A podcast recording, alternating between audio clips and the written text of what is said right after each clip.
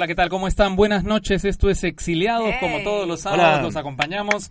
Estamos aquí en la cabina Calígula, Ana Treyes, Jaime Rodríguez y quien les habla, Raúl Tola.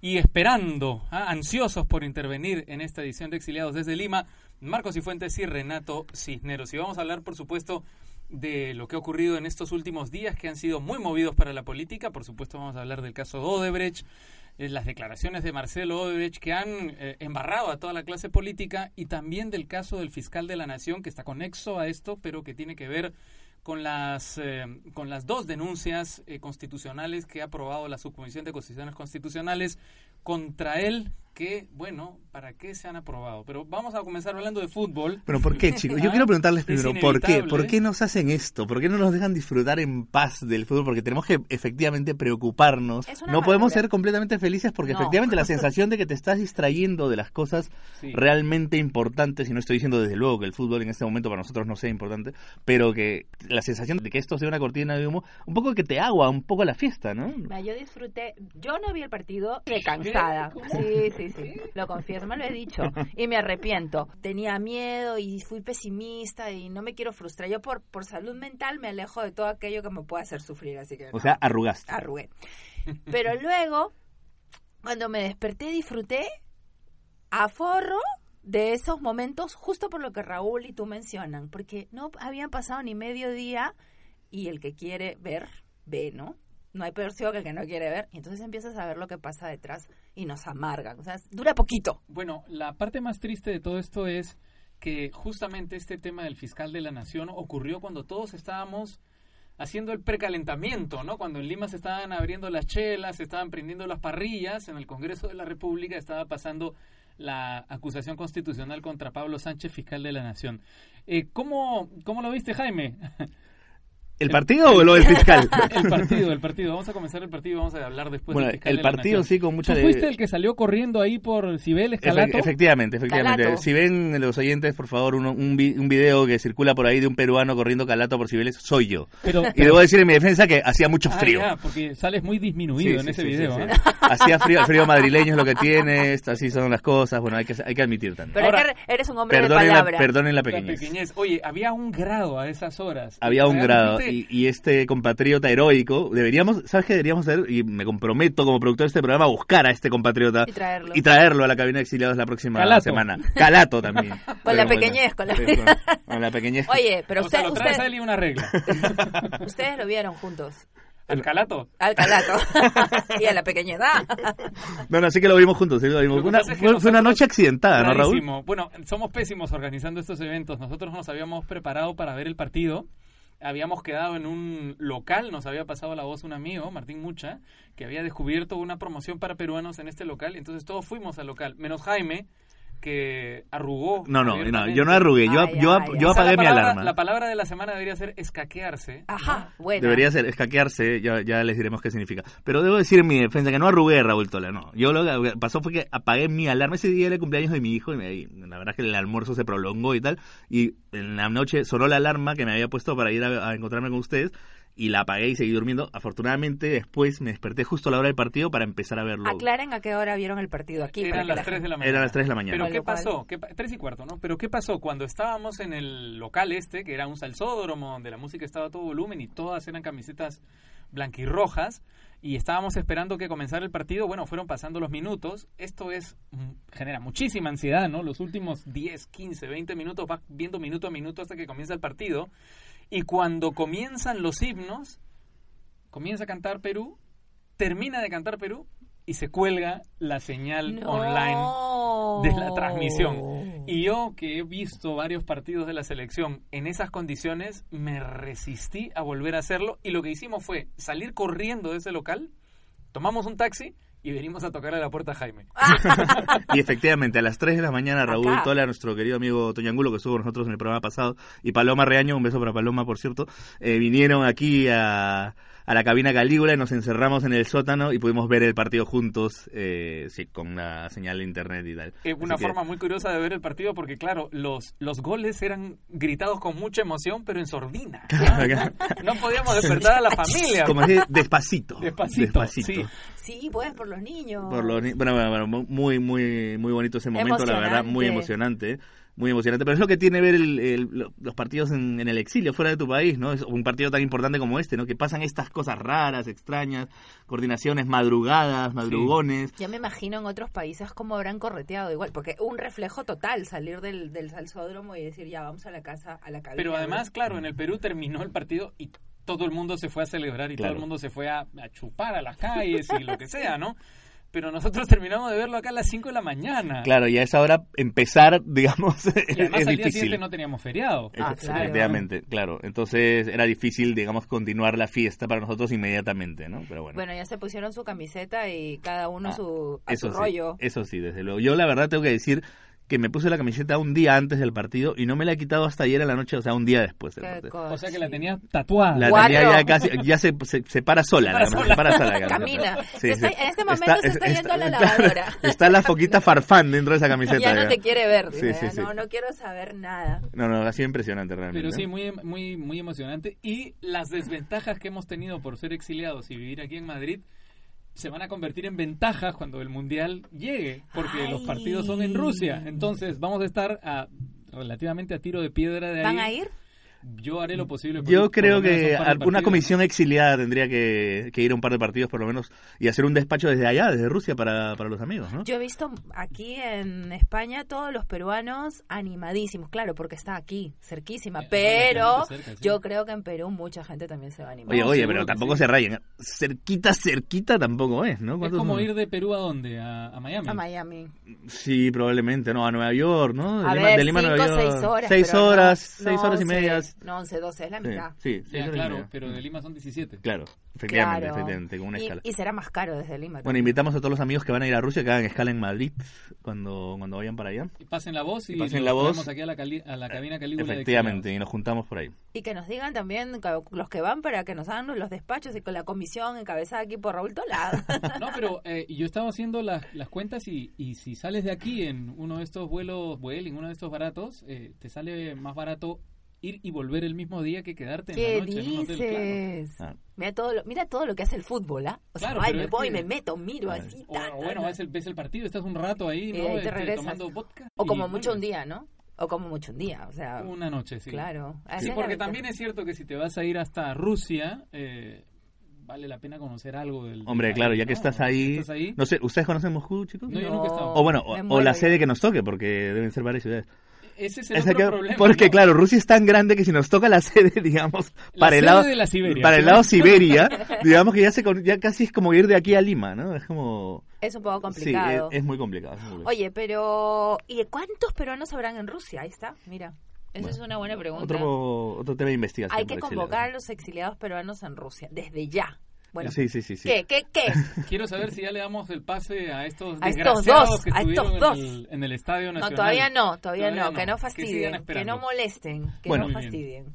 Y todo esto, por supuesto, como decíamos antes, mmm, sazonado con el tema político en Perú. Bueno, justo esta semana te iba a comentar eh, el, uno de los temas que más me impresionó el de Odebrecht, porque al final era, era Keiko, era Alan, o sea, confirmadazo, ¿no es cierto? Y luego vino lo de PPK y entonces ya en ese momento yo dije, mira, ¿sabes qué? Hay que empezar a aceptar que la corrupción le salpicó a todos. O sea, yo creo que ya hay que abrir los ojos y decir, mira, estamos infectados por todos lados. Luego pasó lo de este chico, Gabriel Prado se llama también, ¿no? Sí. Horrible. Que se estaba presentando el viernes. Bueno, pero vamos a hablar del caso Odebrecht más adelante. Vamos a tratar de, de extendernos un poco sobre el caso. Eh, porque claro, estamos hablando de fútbol ahora y yo quiero decir con absoluta honestidad que todas las odio profundamente a todas las personas que fueron al estadio. Especialmente a personas que muy cercanas a, nosotros. Dos que, Especialmente a dos personas muy cercanas. He hablado con ellos hace un momento y la verdad es que están aún ahora en un estado calamitoso. ¿ah? Ese estado se llama estado etílico, Etílico, pero yo creo que ya es un es un derrumbamiento posterior al estado etílico. ¿ah? Efectivamente. ¿Tú has leído esta novela Limonov de, sí, sí, de, que, cuenta las borracheras rusas. Justamente hablando de, Rusia, para que nos vayamos poniendo a tono de lo que va a ser ese mundial.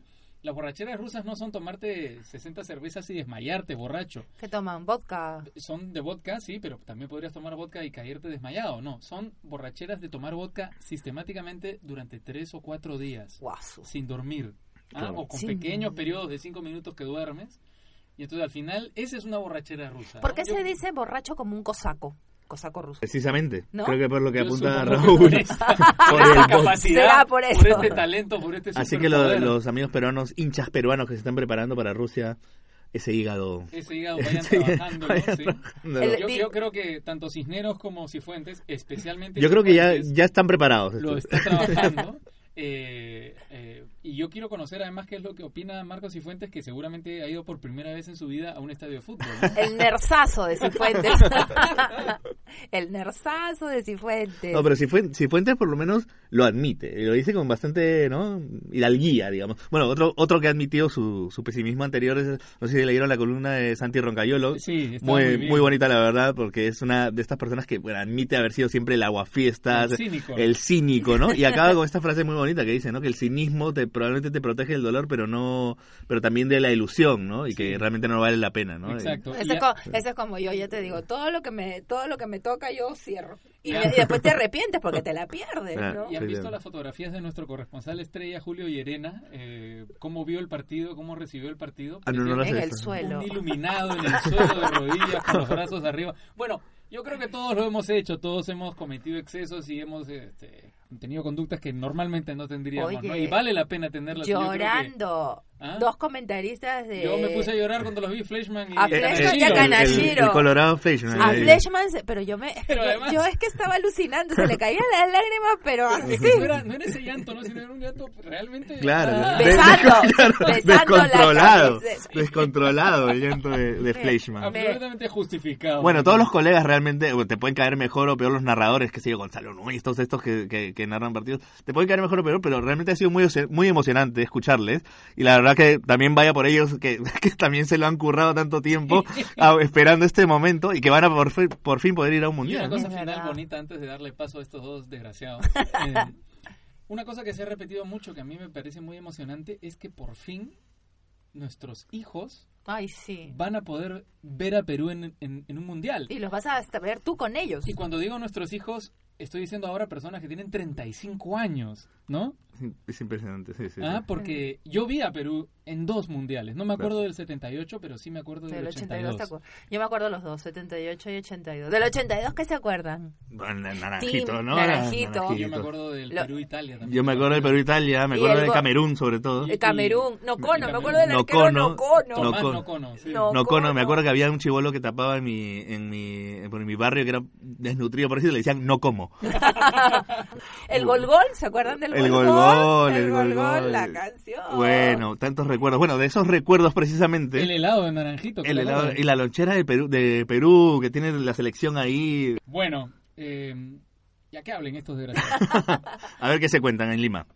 Semana histórica, mi querido Marco. ¿Cómo Esto estás? No. Esto no se va a repetir nunca más. O sea, que no hay. O sea, este es un momento histórico. Mira, jamás vamos a volver a tener la oportunidad de hablar, desfogarnos sobre esa frustración gigantesca y que se ha visto redimida el miércoles. El miércoles, el miércoles. para mí a todos es una marea de, eh, de, sensaciones. Esa es la primera cosa. La, la afonía y la euforia ya nos duran desde hace tres días. Estuvimos juntos en el estadio, lo vamos a comentar en un ratito.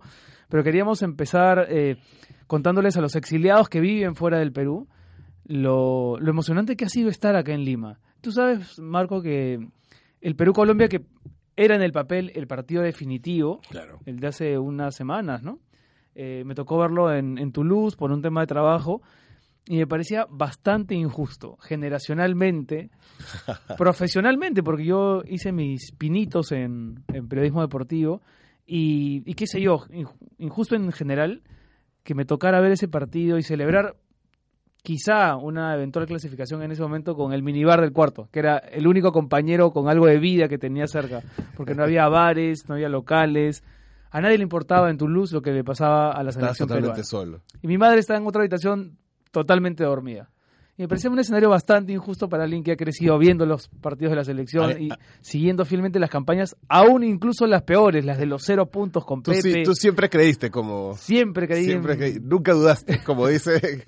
Pero era injusto, entonces de pronto que ocurra esta cadena de azares que me permite estar en Perú, justo cuando se juega la final con Nueva Zelanda, estar en Lima, que ya hubiese sido suficiente, y además haber tenido el privilegio por una invitación, que no vamos a decir de quién, o quizás sí. O quizás sí. Eh, estar en el estadio, ¿no? Estar en el estadio. Yo, yo, yo también he venido también por una casualidad absoluta, ¿no? Y la verdad es que me ha parecido... Tú no debías estar acá en Lima. Yo no debería, sí, claro, claro. Es más, se, cayó todo mal, de verdad, conmigo. Y o sea, me cancelaron un viaje y el viaje se tuvo que reprogramar y, y de pronto estaba ayer en el estadio viendo el o sea los ayer otra vez ayer el miércoles, miércoles. Pasa es que la, la, es que me acabo de despertar. Claro la resaca me ha durado como Cristo el tercer día recién. lo, disculpen disculpen. La verdad es que a mí me ha parecido no sé ha sido impresión yo creo que nunca no tengo mucha experiencia futbolera pero creo que nunca he visto un estadio en que es completamente con los colores de un equipo no o sea tú veías la tribuna blanca y roja y listo, no había más. Yo sí había visto al estadio vestido de blanco y rojo. En, Absolutamente. En otras oportunidades, sí, en partidos de Perú con Argentina, partidos de Perú en el Pero siempre veías unas manchitas ahí. Pero siempre veía al, a la gente irse al minuto 90 o antes. En cambio, el miércoles eh, nos quedamos, la gente se quedó, me atrevería a decir, más de 35 mil personas se quedaron hasta todo lo que ocurrió después, ¿no? claro, pero no solamente eso, sino desde antes, ¿no? Lo que fue, es impresionante, como dos horas antes la gente ya estaba ahí, estaba cantando, estaba animando, ha sido la verdad es que... Y después se han quedado, ¿no? Nos hemos quedado todos. Así es, así es. Y ha sido, ha sido tan bonito. yo creo que hay dos cosas que conversar. Por un lado, lo deportivo y luego lo social, digamos. A nivel deportivo, creo que fue un buen partido de Perú. No ha sido el mejor de la eliminatoria. porque había nervios, porque había mucho en juego. Claro, pero han jugado muy lindo. Pero han jugado bien. Había momentos de, gran toque, con eh, actuaciones individuales muy destacadas. No sé si qué jugador te gustó más, pero ah, evidentemente lo Jefferson Farfán es, es muy subrayable, ¿no? Y además el momento. ¿Se en no tengo idea. Yo no tengo idea de nada. Yo, soy. miren, Tú sigues en el jueves en la madrugada. Yo voy, a, explicarme. Yo no soy un gran aficionado al fútbol, justamente creo por, por la frustración. Yo manejo muy mal la frustración en general. Entonces, esta frustración. Sobre todo la, sobre todo la sentimental. Soy testigo. y, claro. y, este, y, no hay nada más sentimental que la camiseta peruana. Mm. Entonces, claro. Entonces. Ahora dices. Ahora. ya te subiste al carro. ¿Qué? No, ya, claro, yo soy una especie de, turista del fútbol en realidad, así que todos los que son turistas del fútbol, que yo sé que son varios, yo los represento. Cosa, que, cosa que, por cierto, ya que lo dices, eh, lo probaste muy bien el día del estadio. ¿Por qué? Por, por ejemplo, eso de agarrar las dos macanas inflables y empezar a aplaudir como niñito. Claro, como, está, está como, como, un niñito. Me sentí como un niñito. Como niñito en el rancho. fue muy divertido. No se sabía ninguna barra. Oye, no, claro. Aplaudía a destiempo. Yo creo solamente que, creo que hasta el himno lo cantaste mal. Yo solo me sabía la polca. Perú campeón. Claro, ¿no? Ahora lo han actualizado. Lo han actualizado. Ya no es con Rubiños en el arco. Con Galese en el, arco. La, defensa, es con hemos, pasado de Rubiños a Galese y de, y de Perico León a la Pulga Ruidías. Claro. En es un como del Virrey Amat hasta, sí, ¿no? hasta Julio Guzmán. Una vaina así, claro. Pero bueno, a lo que, lo que quería decir es que eh, el, o sea, el fútbol en general, digamos, este, estas actuaciones, no siempre lamentables de la selección, hay que decir, pero en general que por azar o por, o por justicia no clasificábamos al Mundial. Yo creo que además ha influido, influyó mucho y coincidió con una etapa oscura pues de la historia del Perú, con terrorismo, con violencia, con hiperinflación, ¿no? O sea, por eso yo creo que para más de uno eh, este, esta clasificación es la reivindicación de muchas cosas. No solamente que nos hemos quitado encima la frustración deportiva, que efectivamente, como tú dices, hemos cargado durante muchos años con el lastre de quedar últimos o penúltimos en las eliminatorias y ver cómo otros otras selecciones incluso en el papel ser peores en el papel más débiles iban al mundial.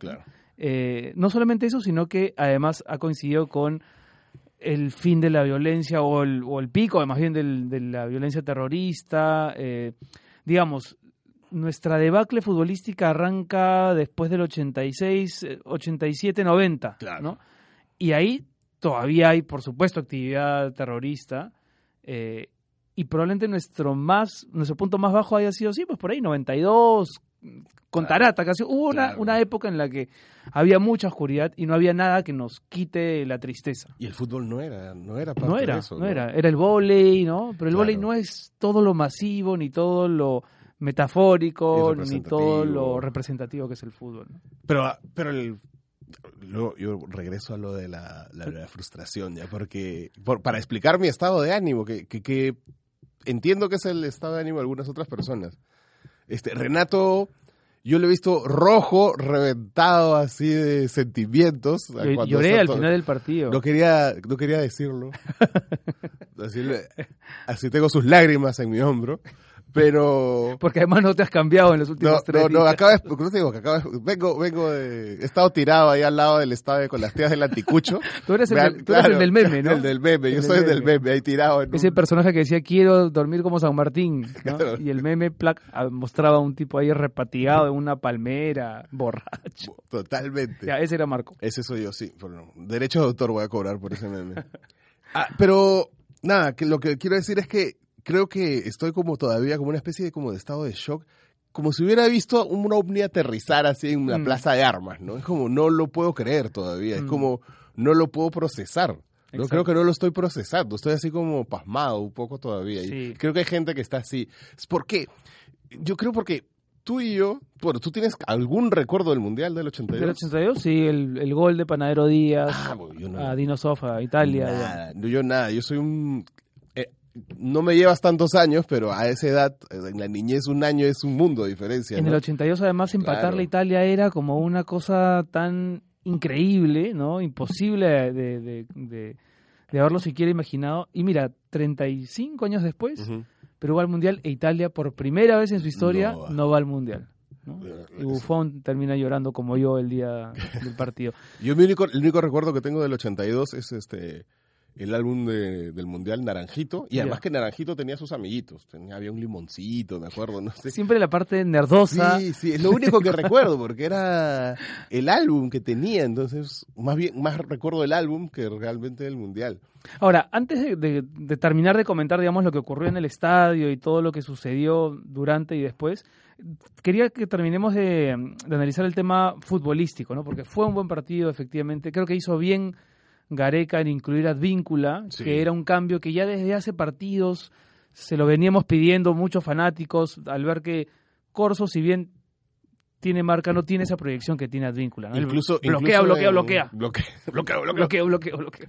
Incluso eh, me dio risa porque en el partido anterior había una transmisión en vivo de la casa Advíncula, que no jugó.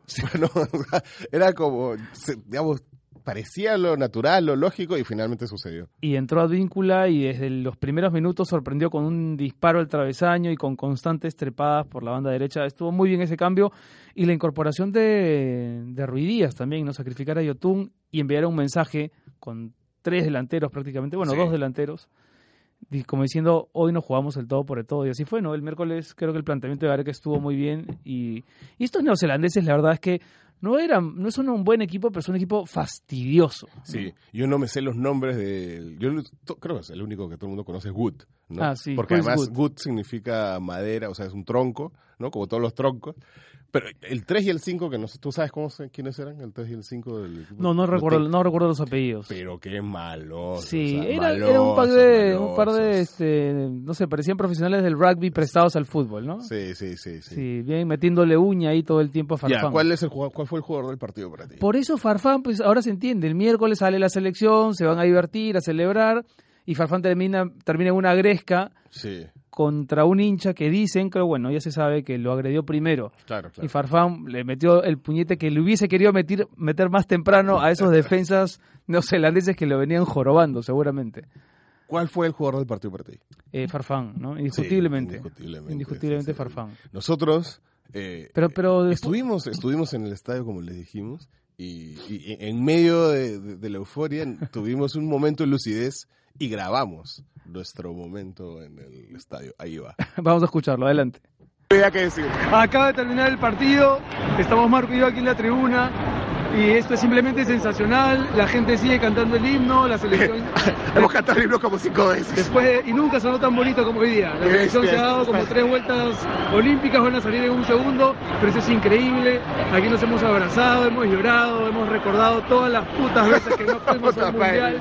Puta madre. Y hoy tenemos todas las razones del mundo para gritar y quedarnos, como ustedes se dan cuenta, sin voz. Di algo, si puedes. la verdad es que yo, o sea, en mi poca experiencia futbolística, nunca he visto un estadio lleno únicamente con los colores de un equipo. O sea, esto es blanco, rojo por donde veas. Es, ha sido realmente impresionante. La gente nunca dejó de cantar.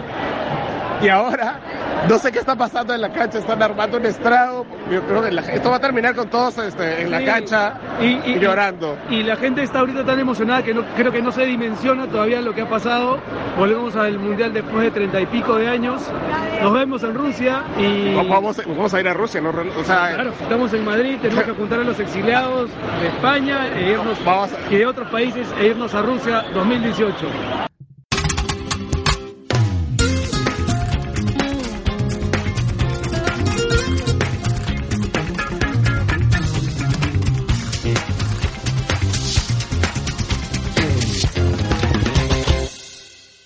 Y volvemos en Exiliados en este programa especial dupleteando desde Madrid y Lima. Aquí está en, la cabina de Radio Nacional. Estamos Marcos Cifuentes y Renato Cisneros. Es curioso porque el miércoles estuvimos aquí a la espalda de la radio en el Estadio Nacional. Y tres días más tarde seguimos hablando del, partido y de todo lo que generó aquí en, aquí en Nacional. Por supuesto, le agradecemos mucho a la gente de Nacional por permitirnos llegar a todo el país y a todos los exiliados. Eh, cuando empezamos el programa estábamos hablando del ánimo del fútbol en el país. Sí. Y eh, eso está medido, ¿no? O sea, digamos, eso, ahí como es el 0,4 del PBI, se puede levantar, ese tipo de cosas. Pero al margen de los números fríos, ¿tú crees que una sociedad este, realmente no sé, canaliza mejor sus emociones o, su, o, la confianza que existe entre la gente por el fútbol? A ver, esto es como hacer, no sé, un poco de sociología al vuelo, ¿no? Pero mi impresión es que los siguientes meses, que nos separan hasta el inicio del Mundial, ¿no? Siete meses, hace una suerte primavera, o más bien un largo verano, hasta junio del próximo año, eh, creo que ahí vamos a tener que administrar esta especie de felicidad que todos nos desborda hoy, ¿no? Y creo que va a durar un buen rato porque van a venir amistosos y si Perú los gana, eh, continuará esta fiebre y llegaremos a, la Copa del Mundo eh, en un estado así anímico al tope. Ahora, no, me imagino que mucha gente, muchos pillos, estoy pensando en políticos, utilizarán este momento feliz como tapadero para alguna jugarreta indeseable. Eh, no sé si el, el, insulto, el indulto ah, necesariamente vaya es un es un lapsus este, coherente. A, materializarse, pero, pero sí siento que, hay un antes y un después. Eso sí, sí me parece que esto marca un antes y un después en el ánimo general, en cómo nos miramos a nosotros mismos. y, y, a veces también las identidades nacionales se construyen a partir de, momentos definitorios, ¿no? Y creo que el de ayer ha sido un momento de esos, ¿no? Además con... O el, del miércoles, mejor dicho. Además con esta historia de que Gareca nos sacó. Esa para mí es la historia poética, ¿no? De, paralela, digamos, al, relato deportivo.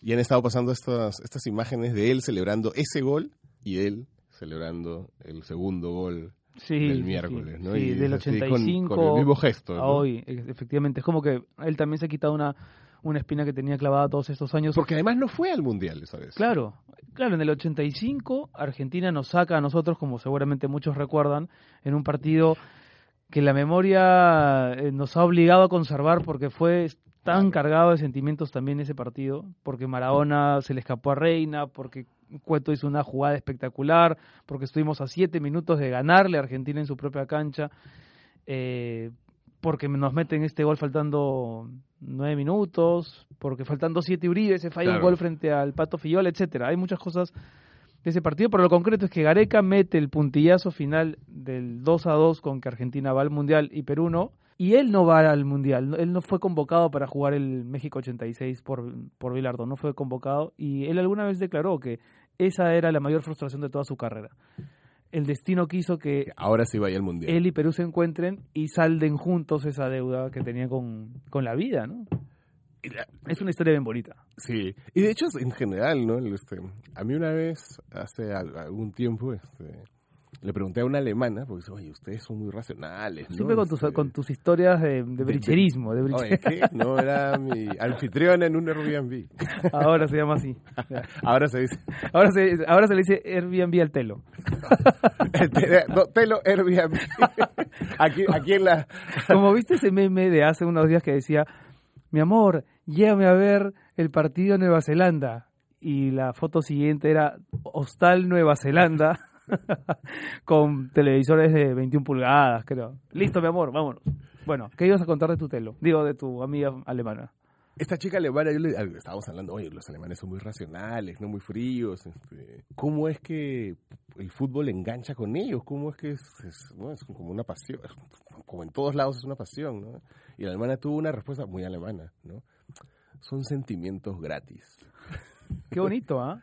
¿Sí o no? Es, un sentimiento gratis. Gratis, claro. no, no Bueno, para los alemanes es un sentimiento gratis. A nosotros nos ha costado ese sentimiento. Es un sentimiento altamente costoso. Claro, porque ellos van al mundial y no les pasa nada. Claro, o sea...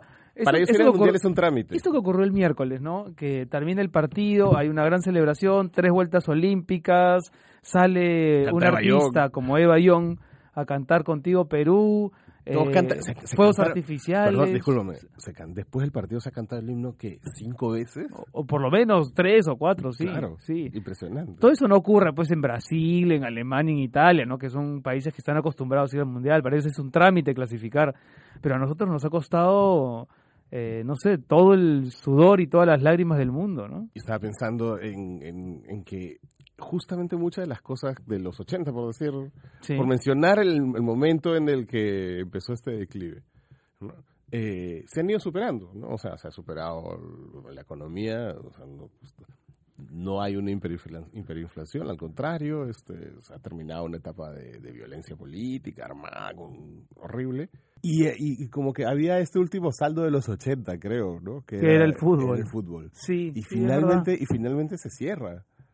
Ahora, han, han ido apareciendo también otros lastres en el camino, ¿no? Claro, claro, La violencia ciudadana, la corrupción política, en lugar de haberse erradicado, se ha consolidado. Eh, y, quizá eso siga siendo una, una cuenta pendiente, pero... pero una de las cosas que a mí, o sea, en general creo que los peruanos somos muy desconfiados, ¿no? Este, hay como mm. mucha desconfianza y que es algo que no se ve fue en otros sitios, ¿no? Los, los exiliados que nos escuchan, los peruanos que viven. Yo a más de un exiliado, a más de un, compatriota exiliado, siempre que he estado en otros países me dicen, es que esta cultura, refiriéndose por ejemplo, no sé, a la alemana o a, qué sé yo, a la eh, sueca. O los gringos. O los gringos, se construyen sobre la base de la confianza. Sí. En cambio, eh, nosotros no confiamos y a mí por eso me gusta el lema de, porque yo creo en ti porque yo creo en ti. Y además Gareca, claro, claro. Y además Gareca cuando cuando le dan eh, cuando asume eh, la conducción del equipo Gareca dice, "Yo creo en el jugador peruano." O sea, hay una cuestión de confianza, ¿no? Mm. Y la confianza está basada en hay un poco de racionalidad, un poquito, ¿no? De evidencia, pero también hay, es mucha buena fe, mm. básicamente, o sea, tener eh, la esperanza o la convicción de que la otra parte eh, tiene tan buen rollo, tan buena fe como tú mismo, ¿no? Ahora yo tengo una y eso, y eso y eso y eso este yo creo que en una sociedad este mm. que está esperando que el fútbol la reivindique, si no si no sucedía eso se iba no solamente había una desconfianza entre nosotros sino en nosotros mismos, ¿no? Mm. Y, había iba, bajando la confianza en, en lo que nosotros creíamos, ¿no? Y en y se volvió un chiste de cuando Perú vaya al mundial, ¿no? Ah, sí, yo te, te, pago. Ese es cuando Perú vaya, vaya al Mundial.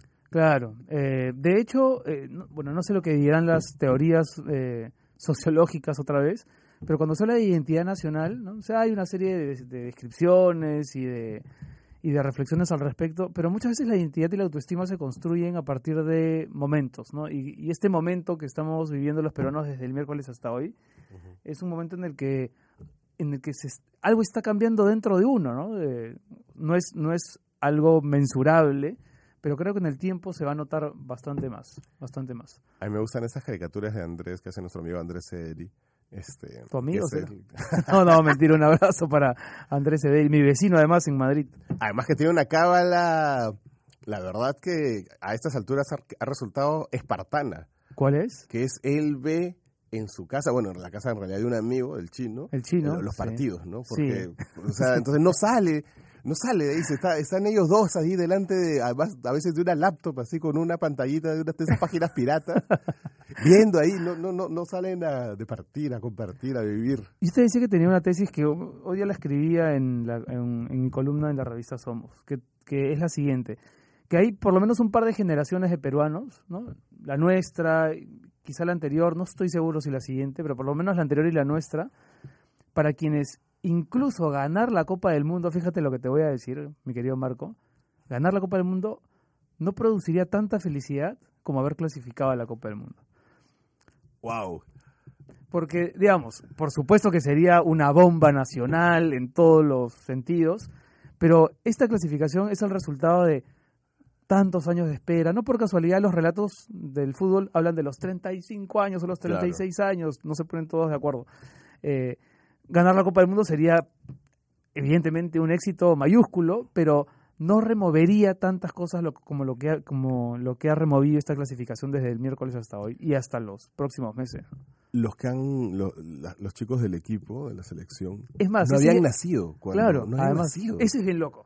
No, habían nacido cuando la última vez que Perú fue al Mundial. Exacto. Eso eh, porque, claro, así como un hincha viejo le dice a un hincha de la edad de los jugadores, no, es que tú no sabes, los jugadores tampoco saben tanto de esa frustración, aun cuando la han escuchado, ¿no? Claro, pero no, o sea, no lo han visto, no, no es parte de, o sea, no, no es parte, digamos, vivencial. claro, vivencial, exactamente. Pero, no, o biográfica. Obviamente son, ellos, son los herederos, obviamente, de esa gran frustración. O quizás lo han vivido más, no ellos, por, eh, porque ni siquiera lo vieron. Sí, tal vez. Claro, porque ni siquiera tienen con qué comparar. Exacto, y, y quizá por eso es que han podido quitarse la, eh, quitarse la espina, ¿no? Y la desconfianza en sí mismos. Ahí estamos haciendo teoría, creo, creo que yo también sigo con la resaca. bueno, ¿qué va a ocurrir en adelante? Eh, no, tenemos, no tenemos idea, todo es una interrogante. Vamos a disfrutar el momento, Vamos a disfrutar el momento, vamos a guardar las calculadoras por mucho tiempo, ¿no? Por, lo menos por cuatro años. Pues, ¿por qué? La palabra matemáticamente. Claro, la expresión matemáticamente posible Los chistes de cuando vayamos al mundial. Se acabaron. se, acabaron. todo eso. Las estampitas religiosas, ese altarcito que muchos habían construido en su cuarto, ya, pueden desmantelarlo. Los chistes de Plutón 3024. se acabó. Vamos a meternos un trago hasta que terminemos hablando ruso. Todos. Ah, ¿Qué? Iba a echarte, iba a echarte, Renato, no, no. Ya, mejor, mejor. Mejor no. Mejor porque además tenemos que dar pase a, la cabina. Porque, porque yo creo en ti, mi querido Marcos, como en la selección peruana. Vamos hasta... Vamos Perú y vamos hasta Madrid. Esto es Exiliados Perú y... Adelante Ana, Raúl, Jaime. Eso. Chau. Ya, ya, ya, gracias, gracias. ¿ah? es pasiva, es vayan a tomar su agua, van a tomar su agua nomás, graciosos. Oye, perdón, pero ¿qué tal es borracho esto? ¿no? Qué malo que son. Tranquilo, sobrio. Oye, estoy hablando en ruso, he dicho es pasiva. Es pasiva, es pasiva, sí, Muy bien. Ha salido una lista de las 20 frases rusas que en ruso que debes de saber si vas a ir a Rusia. ¿Ah, sí? Sí. Para que veas cómo la gente busca y busca cosas. Bueno, muy bien. O sea que tú conoces el ruso. ¿Tú conoces no, el? Raúl, ya sabía que me ibas a... ¿Para qué abrí la boca? Lo no hemos aprendido nada, joder. Es Raúl que me fastidia con una anécdota que no contaré. Bueno. bueno, la contaré yo. No.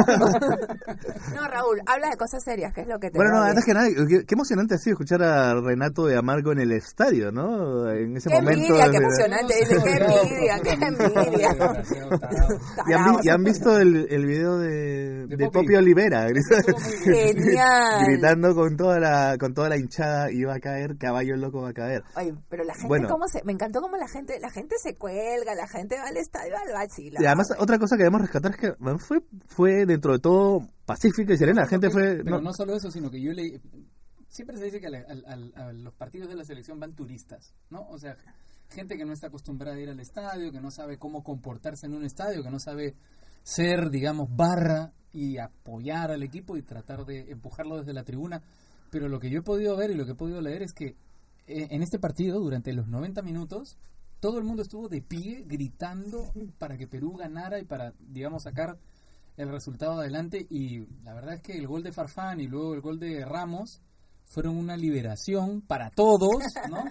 Efectivamente. Eh, y han generado una sensación muy bonita de, unidad, de, buen rollo, y, creo que, que eso, más allá de la emoción y la ilusión, es quizás lo que más tendríamos que rescatar, ¿no? E, y el, y el, entrenamiento, Raúl, o sea, la disciplina sin estrellas, porque yo no sé mucho de fútbol, pero sé que Pizarro no está ahí. No, no, la, la, selección nos deja un montón de enseñanzas, digamos, como, como equipo y de solidaridad y de entrenamiento y de apostar por la consecuencia, sí, sin duda, pero ya más, más allá de eso, yo creo que en términos de país, pues en términos de unidad nacional y en términos de autoestima nacional, esto va a ser importantísimo.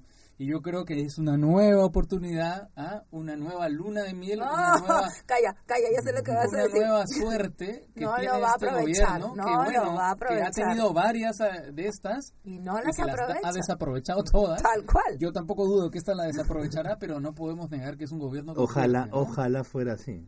Oye, es esta y se acuerdan que el programa que hablamos de la Avenida del Papa decíamos, ¿no? A ver, falta que Perú clasifique al Mundial y venga el Papa y entonces es un ambiente perfecto para que el PPK se ponga las pilas y gobierne y lidere y le pare el macho, alguien le tenga que parar. Pero todo lo contrario, ¿no? Parece que se vuelven ambientes perfectos para que haga todo lo contrario, para, que, pacte con el fujimorismo, para, para, cometer errores, error tras error. otros eventos congregan a más gente y pueden servir mejor como cortina de humo que un Mundial de fútbol y la visita de un Papa? ¿Alguno de ustedes se les ocurre?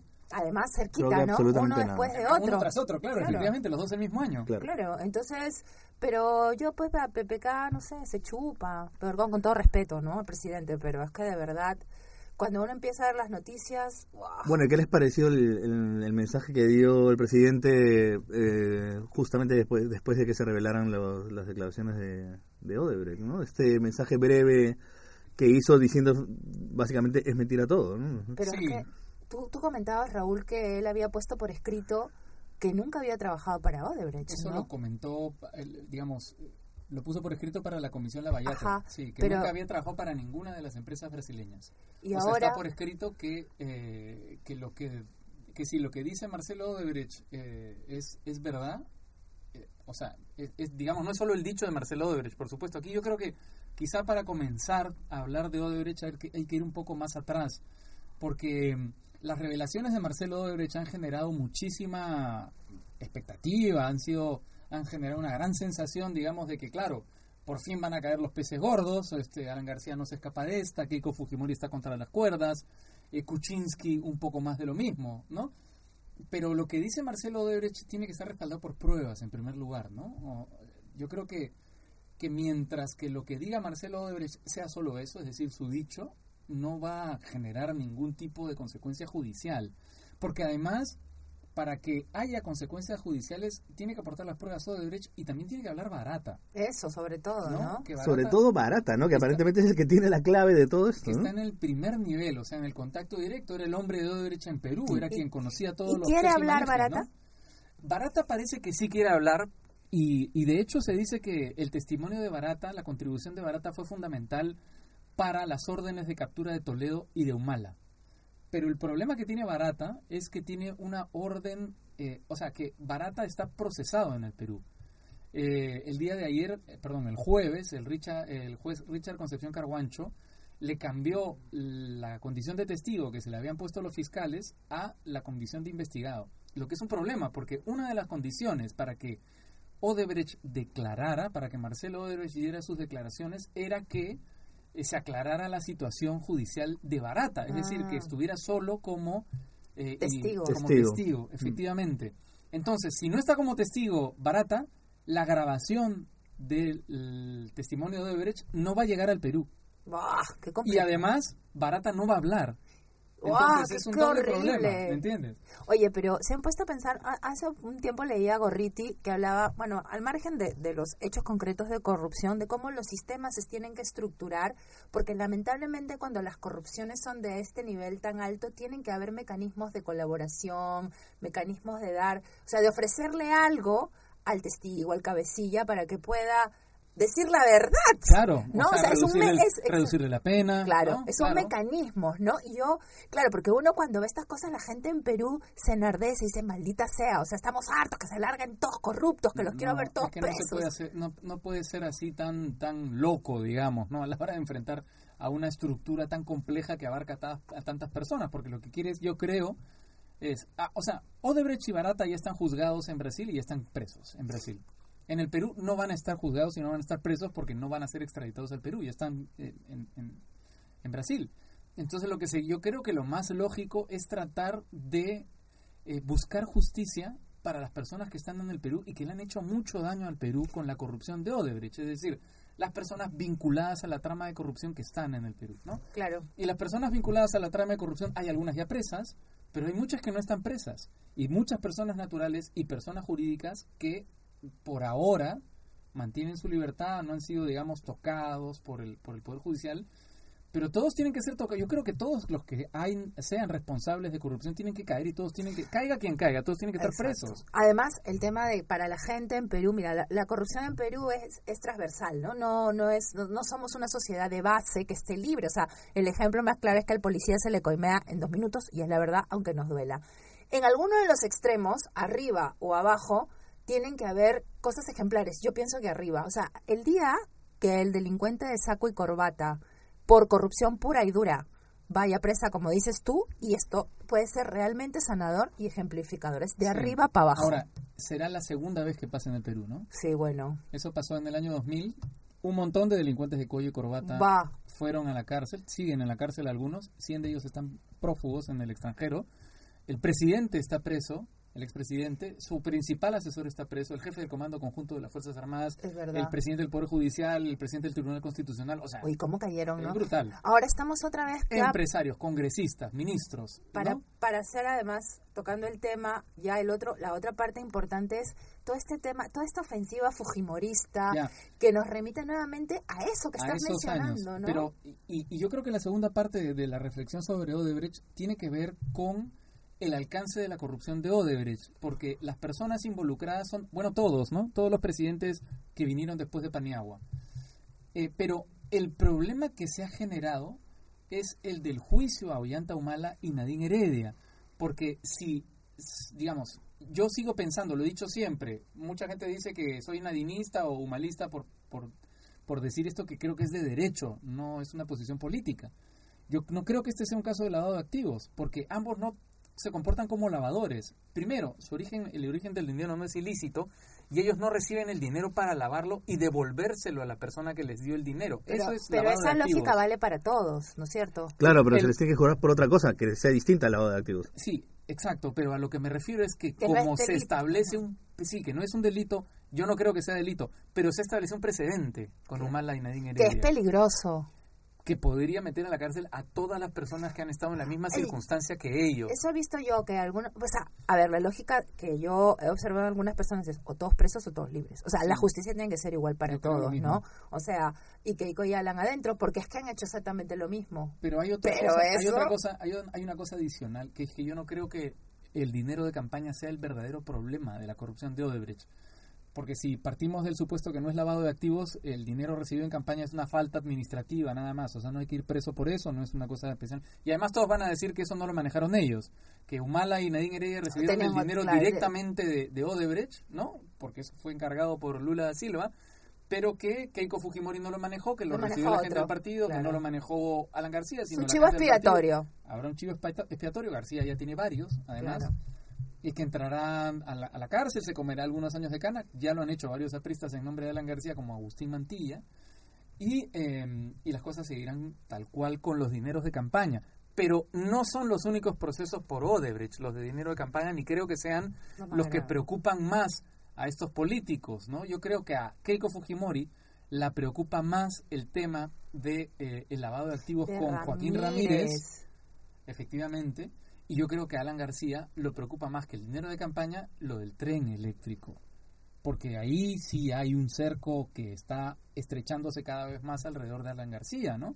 Bueno, todas estas reflexiones muy desordenadas, ¿no? Pero yo qué es lo que creo? Que, que, que esta estructura hay que desmontarla con inteligencia, que todas las personas que han cometido delito tienen que ir a la cárcel, que si el Perú tiene que vivir un segundo baño de mugre como el del año 2000, bienvenido sea y ojalá ese sí reforme nuestro país. Em, y creo que, que, lo que está haciendo el Fujimorismo, que es lo que viene de eso, ¿no? Efectivamente imita las prácticas de los años 90, pero no podemos permitirla. ¿no? pero precisamente que con el, el Fujimorismo en el Congreso y enquistado en muchas de las instituciones que son las que tendrían que hacer ese lavado, como tú dices, que ocurrió en el 2000, digamos, esto no va a ocurrir. En el, 2000 tuvo que caer la dictadura y tuvieron que entrar otros, otras personas a reemplazar a, los corruptos para poder hacer esta limpieza, ¿no?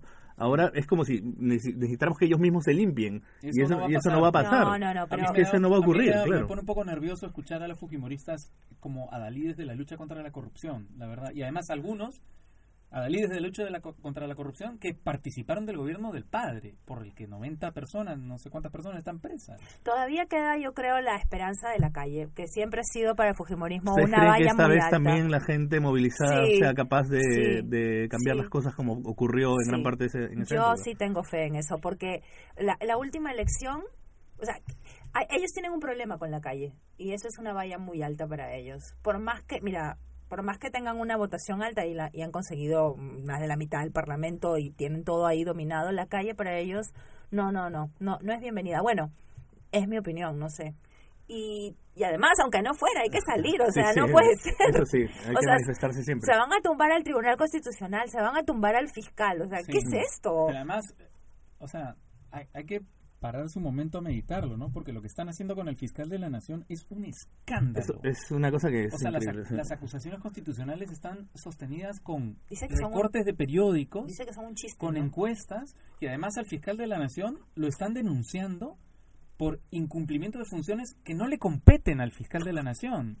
O sea que francamente, yo creo que esto es algo gravísimo. Eh. Pero, por ejemplo, ¿en qué instancia se puede parar eso, por ejemplo? ¿Cómo se podría parar esta acusación? Lo que pasa es que eh, al Congreso eso, eh, el Congreso va a pasar, va a seguir avanzando en el Congreso. Yo creo además que es una calistenia, por cierto, para Kuczynski. Para la, vacancia presidencial. ¿Tú crees la vacancia? Yo creo que esta es una calistenia para eso, sí. Yo creo que no se van a, que si comienzan ahora, no se van a detener ahí. Pero todos los congresistas eh, tienen que tener en cuenta cuál fue el destino de los congresistas del año 2000 que fueron sancionados, por ejemplo, por eh, el caso del Tribunal Constitucional. Inhabilitados. Inhabilitados por el caso del Tribunal Constitucional. Los, eh, los magistrados del Tribunal Constitucional fueron repuestos. Sí.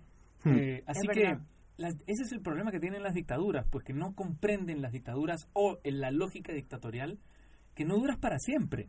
Que en el momento en el que dejas o pierdes el poder, todo lo que trataste de construir, y eso le va a pasar a Maduro, se desmorona. Totalmente. Oye, pero ustedes, eh, miren, estamos hablando del Fujimorismo porque está la ofensiva. Hay otros partidos, ¿no? Hay Acción Popular, hay el Frente, el, los, las izquierdas que están partidas, pero son ellos, ¿no? Los que, los que avasallan, los que van. Y luego yo me pongo a pensar y digo, este partido no quiere participar en el 2021 o ya de plano piensan que no hay 2021. eso, el fujimorismo? el fujimorismo es lo que yo, porque con todo lo que hacen, creo que eso es un demérito, ¿no? Esa es la parte que yo tampoco termino de no entender. Comprendo, yo tampoco. Porque eso es cerrarse, ¿no? No abrirle espacio a nuevos votantes. Pero es que están pensando, están pensando ustedes ahora mismo con, claro, con, un sentido lógico y razonable, digamos, de un partido más o menos sano, que podría pensar, claro, vamos a, pensar en el... Pero es que el fujimorismo no es no, actúa con, con lógica, es matar a lo que se te pone enfrente. Totalmente, o sea... Porque mira, una, una, un líder político en la posición de Keiko Fujimori, ¿cuántos huevos electorales se hubiera metido a la canasta? Ahora, con esta mayoría. Es que, otra vez, un líder político. Yo creo que Keiko Fujimori ni siquiera es un líder político. Ese es el otro problema, eh, que es un problema ya grande también, ¿no? Porque Keiko Fujimori cuando habla de estos casos, cuelga un videito en Facebook. Eso es verdad, nunca responde, ¿no? O sea, nadie la entrevista, no da entrevistas, mm. nunca da conferencias de prensa. Está ahí escondida. El propio Kuczynski, cuando responde, responde por Twitter y en un mensaje a la nación. O sea, nuestros políticos no están, ya no comparecen frente a entrevistadores, o sea, no dan la cara. O sea, cero esencia, o sea, ¿para qué eres político si no das la cara, no? Si, si no te sometes a... Yo creo que es un problema de toda nuestra sociedad, por eso no hay programas políticos en la televisión y etcétera, ¿no? Pero, pero bueno, da mucho para reflexionar. Reflexionemos a partir del lunes, celebremos este fin de semana con el triunfo peruano, celebremos con moderación eh, y no nos olvidemos de los demás problemas. No, ¿no? perdamos de vista efectivamente los problemas. No, no lo vamos a olvidar porque nos lo van a recordar, así que aprovechemos lo que nos queda de felicidad. Así es. Arriba Perú. Venga, muchas gracias por haber estado con nosotros. Esto es eh, Nacional y esto es Exiliados. Gracias. Chau. Chau.